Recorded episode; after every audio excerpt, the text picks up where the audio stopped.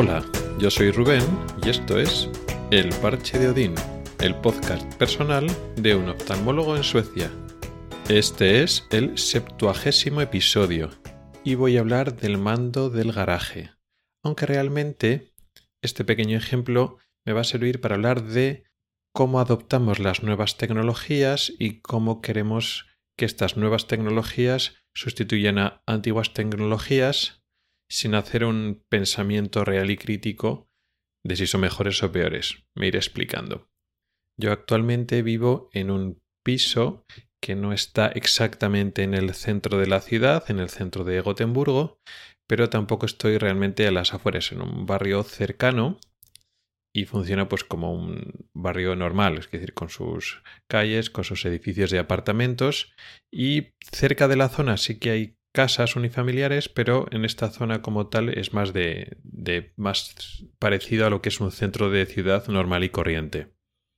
La zona está muy mal para aparcar, como ocurre en muchos sitios, y eh, digamos que en el, el apartamento donde vivo, en el piso, no estaba incluido el garaje.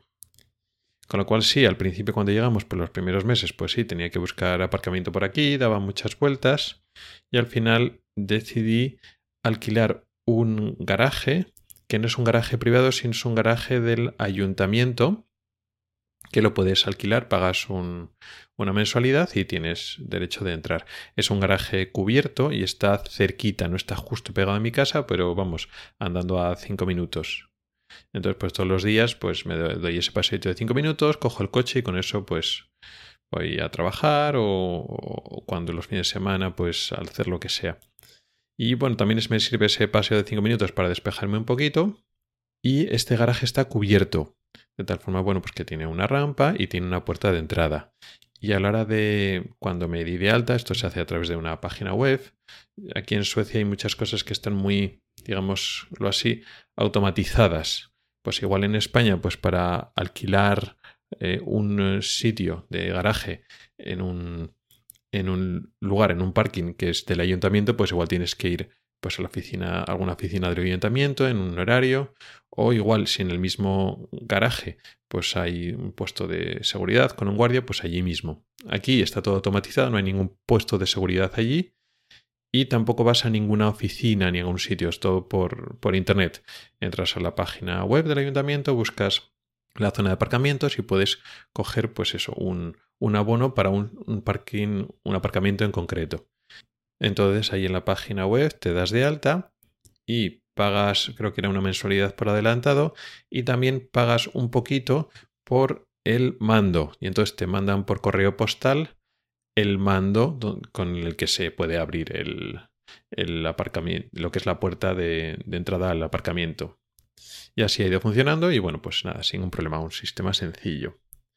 Y eso fue eso, hace ya, pues eso, año y medio, casi, una cosa así. Sé que hace unos meses eh, instalaron también, lo vi en la entrada como unos receptores wifi y te ponía un, un icono como de que tú te, te acercabas con, un, con el móvil y con eso se podía abrir. Y efectivamente algunas personas empezaron a que también le tenían contratado, que veía que entraban o salían cuando entraba yo, pues en vez de utilizar el mando como el mío, ¿no? El mando normal de radiofrecuencia con el botoncito y la, la pila, pues utilizaban, sacaban el móvil y con una aplicación, pues a través del Bluetooth se abría la puerta. Vale. Y el cambio viene, hasta ahora, durante estos meses, pues había, digamos que esos dos sistemas. No entré en la página web, pero supongo que en la página web te ofrecían esos dos sistemas. Pues el mando tradicional pagabas un poco más, pues yo que sé, 10 o 20 euros y te lo mandaban ese mando o pues bueno, pues directamente a través de la aplicación no pagas por el mando y a través de la aplicación también lo podrías abrir, así a través del móvil.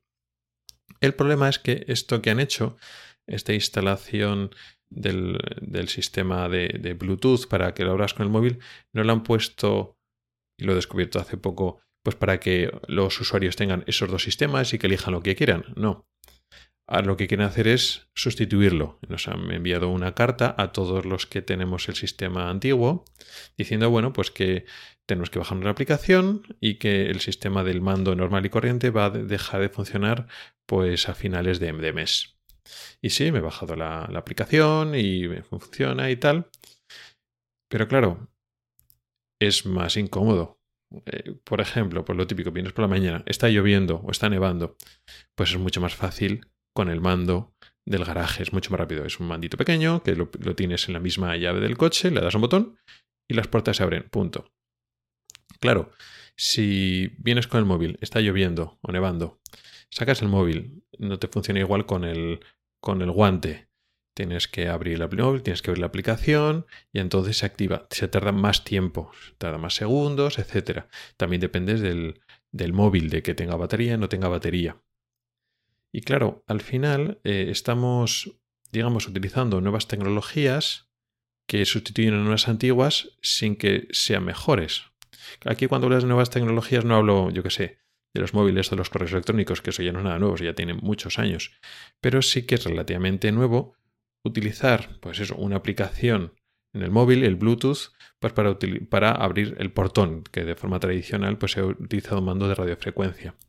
Claro, el botón tradicional se abre desde más lejos, el Bluetooth tiene que estar más cerca, tienes que estar como más enfrente del receptor, con, el mando del, normal del garaje, pues lo puedes hacer a muchos metros de distancia y tarda más. Y tienes que abrir el móvil, a veces tienes que ir tener con cuidado de que se te acaba la batería del móvil. No suele pasar, pero pues imagínate pues, que no siempre tienes el móvil a la última tecnología, tienes un móvil viejo que de batería va un poco regular.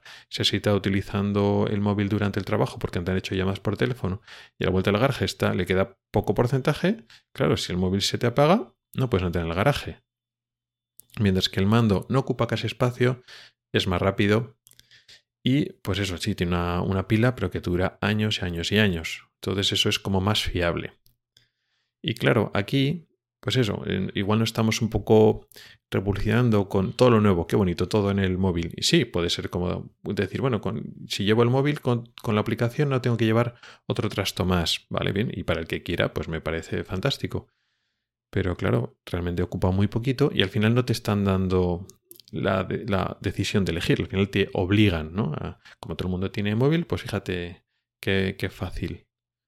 Al final este cambio no es mejor para el usuario, es mejor para la empresa o en este caso el ayuntamiento para la organización, porque lo, tiene todo, digamos, más centralizado, un sistema único en vez de varios sistemas, igual un sistema que para ellos es más fácil de controlar, pero con prejuicio de los usuarios, porque por ejemplo, para que funcione la aplicación te mandaban una clave extraña que tenías que abrir no sé dónde y bueno, al final pues te, activaba una especie de tarjeta o clave virtual en tu aplicación. Vale.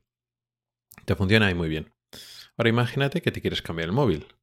Bueno, pues posiblemente pues en el nuevo móvil te bajas la aplicación y claro, no te va a funcionar, necesitas esa especie de enlace. Y el enlace que te lo mandaron en un mail unos meses antes es un enlace temporal, entonces tendrás que ir allí, eh, a entrar a la página web, solicitar alguna manera, no sé cómo de fácil o difícil será, pero ya son pegas, ¿no? Que te van poniendo, mientras que tú con el mando, pues no depende del móvil. El mando cuando ves que empieza a fallar, pues porque le das al botón y ves que le cuesta más abrir la puerta o te tienes que acercar más al portón para que se abra, sabes que se está acabando la batería y entonces pues vas, la cambias y ya está. Y es eso, tarda años en gastarse esas baterías de, botón. Es mucho más cómodo, mucho más sencillo. Pero bueno, al final pues eso, tampoco te preguntan y te dan a elegir. Pero bueno, está bien hacer esa reflexión que no siempre todos los sistemas modernos son mejores que los antiguos. Muchas cosas sí. Pues yo qué sé, pagar con el móvil o con el reloj y no tener que llegar a tarjetas, pues sí, es mucho más cómodo. Y el hecho de llevar las tarjetas, sí, lo único que se te, se te acaba la batería del móvil, pero bueno, en general, llevar las tarjetas para pagar y otro tipo de tarjetas de fidelización en el móvil, pues puede ser más cómodo que llevar las tarjetas físicas. Pero hay otras cosas que lo nuevo no siempre es mejor que lo antiguo. Y esto, por ejemplo, es un buen ejemplo. Y nada, eso es un poco lo que quería contaros, una pequeña reflexión de que a veces nos quedamos deslumbrados por lo nuevo y lo moderno y a veces no siempre es mejor que lo que existe antiguamente. Y al final nosotros como, como clientes o como usuarios pues nos dejamos llevar y igual en vez no protestamos lo siguiente para decir, oye, pues mira, esto no, pues ¿por qué vamos a dejar un sistema que funciona mejor por este otro, aunque sea más moderno, ¿no? Y poco más. Gracias por el tiempo que has dedicado a escucharme. Puedes contactar conmigo por correo electrónico en elparchededin.gmail.com, por Twitter o en el grupo de Telegram. En las notas del programa tienes un enlace para oír los episodios antiguos del podcast. Nos oímos la próxima semana. Hasta el próximo episodio.